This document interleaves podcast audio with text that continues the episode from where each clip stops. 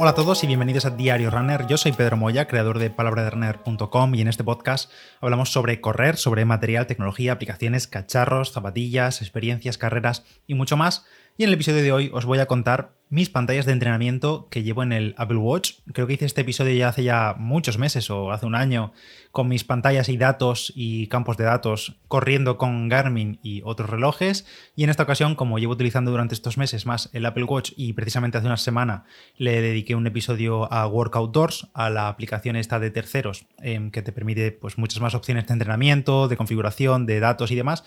y varios me habéis preguntado que cómo la tengo yo configurada, qué pantallas uso, qué datos y demás, pues aquí va un episodio dedicado a mis pantallas de entrenamiento y mis datos en esas pantallas en Workout Doors, porque como dije ya en ese episodio, permite una cantidad de datos mm, ingente, vamos, una capacidad de personalización de pantallas, de disposición de datos, de gráficos en pantalla con mapas y demás, increíble. Yo no me complico mucho la vida, la verdad que llevo pantallas bastante similares a las que suelo llevar cuando llevo el Garmin o cuando llevo otro, cualquier otro reloj, prácticamente casi siempre utilizo los mismos datos, pero sí que es verdad que en esta ocasión tengo algún dato extra puesto, algún gráfico y demás, que la verdad que está en pantallas secundarias, sobre todo en pantallas secundarias, o tengo como cuatro o cinco pantallas configuradas en la, en la mm, perfil de deporte de correr, pero principalmente mi pantalla de más uso es la número uno, porque no me gusta además estar tocando el reloj durante el entrenamiento, así que los datos que sí o sí siempre quiero ver, los tengo en la pantalla 1, que imagino que es lo que hacemos todos. Luego en las pantallas secundarias, pues metemos un poco de morralla por si en alguna ocasión, en algún tipo de entrenamiento, nos apetece mirarlo. Así que directamente al lío. Mi pantalla número uno es la pantalla, digamos, general y tengo una disposición de 8 datos en pantalla, 8 datos y tengo en la primera posición eh, la frecuencia cardíaca directamente, frecuencia cardíaca, ya sea datos que vengan del reloj del propio sensor óptico del Apple Watch o cuando tengo un sensor óptico conectado, ya sea el Verity Sense de Polar o cuando tenía el HRB 500 de, de Kalenji o el de Cospo, el sensor óptico de Cospo, pues simplemente cuando tengo conectados esos sensores al Apple Watch, pues ese dato es el de pulso de ahí. Luego tengo el dato de ritmo medio en esa vuelta en concreto, normalmente tengo vueltas de un kilómetro porque tengo el Autolab activado un kilómetro, así que ese dato suele ser ritmo medio de ese kilómetro. Si estuviese haciendo series o lo que fuese, pues sería el ritmo medio de ese intervalo. Me gusta más llevar este ritmo medio de la vuelta completa y no el ritmo instantáneo porque me guío mejor con ritmos pues, medios al cabo del kilómetro. Es decir, sé que si sigo ese ritmo va a salir ese kilómetro a el tiempo que pone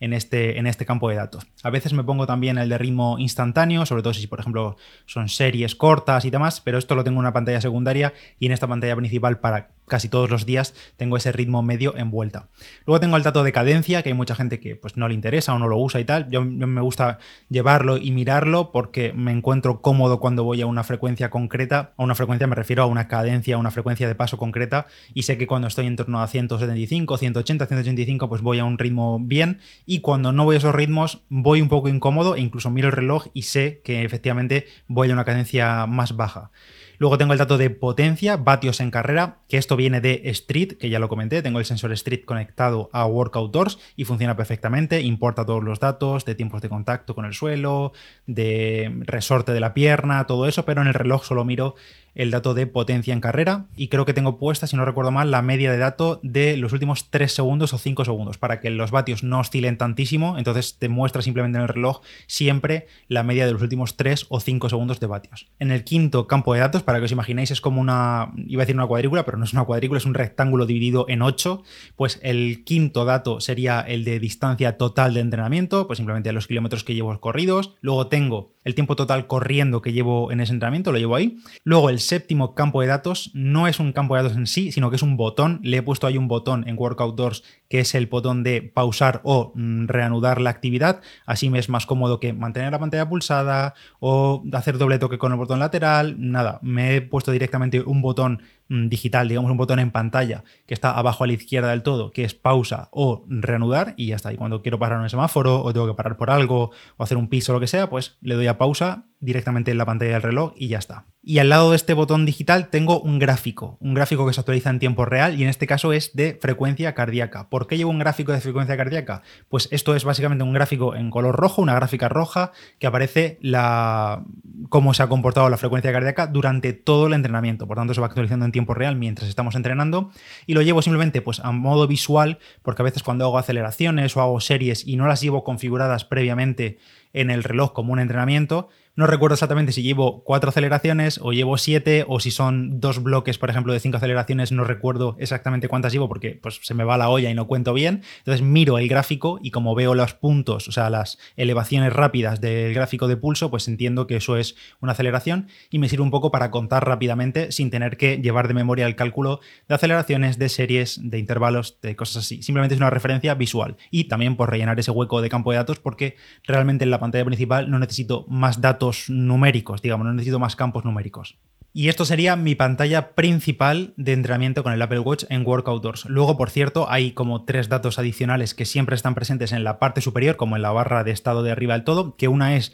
una pequeña indicación de la señal GPS del Apple Watch, que esto es indicativo, son como cuatro o cinco rayitas como si fuese la cobertura de GPS. En la parte central está la batería del reloj, la batería restante, y en la esquina superior derecha está la hora. Luego, en la pantalla número 2, tengo una pantalla cortita con solo cuatro datos, que es la que utilizo a veces cuando hago series o hago intervalos o hago cambios de ritmo, donde hay, digamos, intervalos independientes, cuando no son simplemente autolaps de un kilómetro. Tengo la distancia de esa vuelta, de ese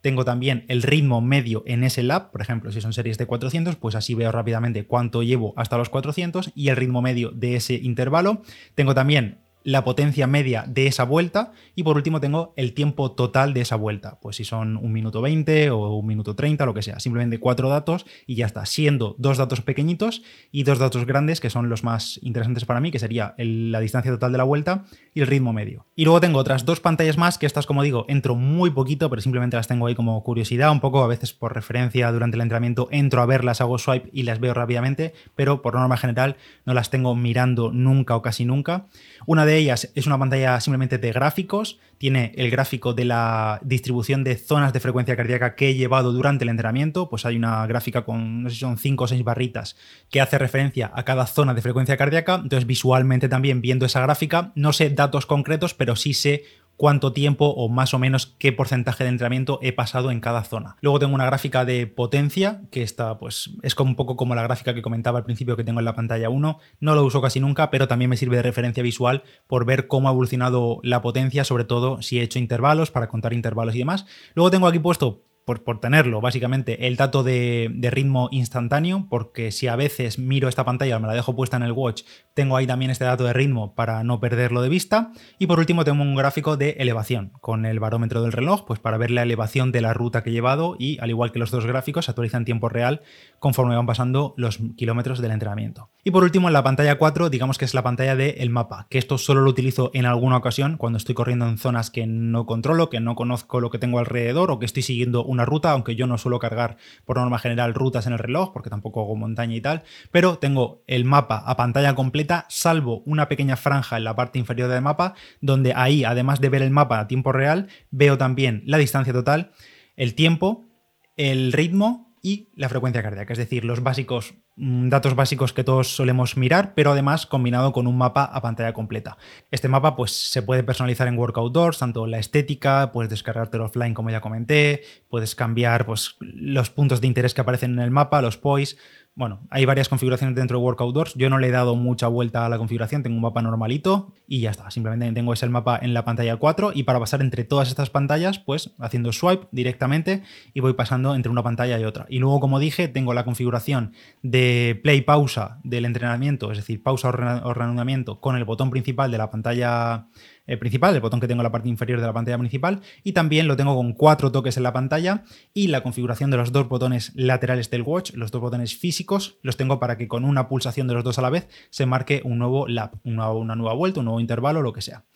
Y ya está, esta sería mi configuración de pantallas de Workout Espero que os haya servido. Si vosotros utilizáis algún dato así un poco más extraño o más curioso que os resulte durante el entrenamiento, me lo podéis dejar por comentarios, en iVoox, en redes sociales y demás. Ya digo, la cantidad de datos de Workout es eh, tremenda. Yo aquí tengo los datos básicos, pero de verdad que puedes poner medias rarísimas, datos que no tiene sentido a veces eh, pensar que lo puedes llegar a necesitar durante un entrenamiento, pero oye, están ahí si lo quieres utilizar bien y los que no, pues no. Y para la parte final de este episodio, como estamos ya acabando agosto también estamos acabando la ruta GR109 y con esta parte final del episodio vamos con la etapa 26, recuerdo que son 27, pues vamos con la 26 de la ruta del Camino Natural de la Cordillera Cantábrica Asturias Interior. Ya sabéis que tenemos eh, patrocinio de Turismo de Asturias hasta final de año para contaros etapas y rutas de, de senderismo o de turismo activo que podéis hacer por todo el Principado de Asturias. Y como digo, la ruta GR109 estamos llegando ya a su fin, queda solo un episodio más y pasaremos a otra cosa que ya os comentaré y estamos en esta penúltima etapa, ya nos estamos acercando a los límites del Principado de Asturias y en esta ocasión el Camino Natural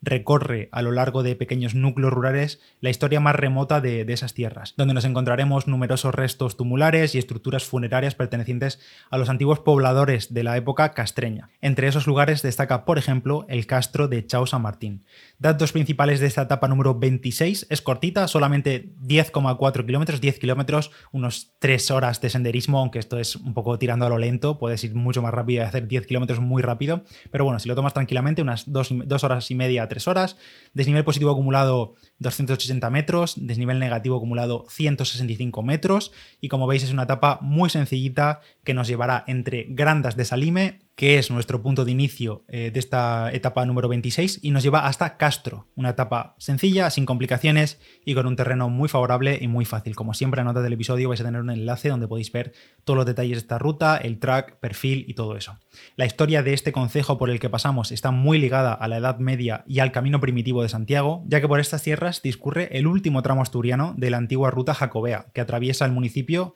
para adentrarse en Galicia por el Alto del Acebo. Por tanto, en esta zona será muy común encontrar a bastantes peregrinos realizando el camino primitivo de Santiago que parte desde Grandas. Al inicio comentaba que uno de los puntos de interés de esta ruta es el castro celta Chao San Martín y os estaréis preguntando qué es un castro celta y los castros eran como recintos fortificados rodeados de fosos y de murallas y en este caso el castro de Chao San Martín se edificó a partir del siglo VIII y tuvo un uso cultural, no residencial, aunque ese asentamiento se fue extendiendo durante los siguientes siglos. Si tenéis tiempo, cerca de estas ruinas del yacimiento del Chao San Martín está además el Museo Castro de Chao San Martín, que es una exposición permanente que reúne y explica las distintas piezas de este castro y también de otros yacimientos de la comarca. Y hasta aquí este episodio, gracias a Turismo Asturias por patrocinarlo, gracias a todos por escuchar, espero que os haya servido todo el tema de los datos, campos de datos de Workoutdoors o los campos de datos que utilizo yo para entrenar. Y si tenéis alguna duda, me podéis encontrar por Instagram y por Strava como Palabra de Runner. Se agradece cualquier valoración en Apple Podcast, en Spotify y sobre todo que compartáis el podcast con vuestros amigos corredores y deportistas porque seguro que se engancha a esto de los podcasts y redescubrirá muchos más temas. Gracias a todos por estar ahí, yo soy Pedro Moya y nos escuchamos en el siguiente. Chao, chao.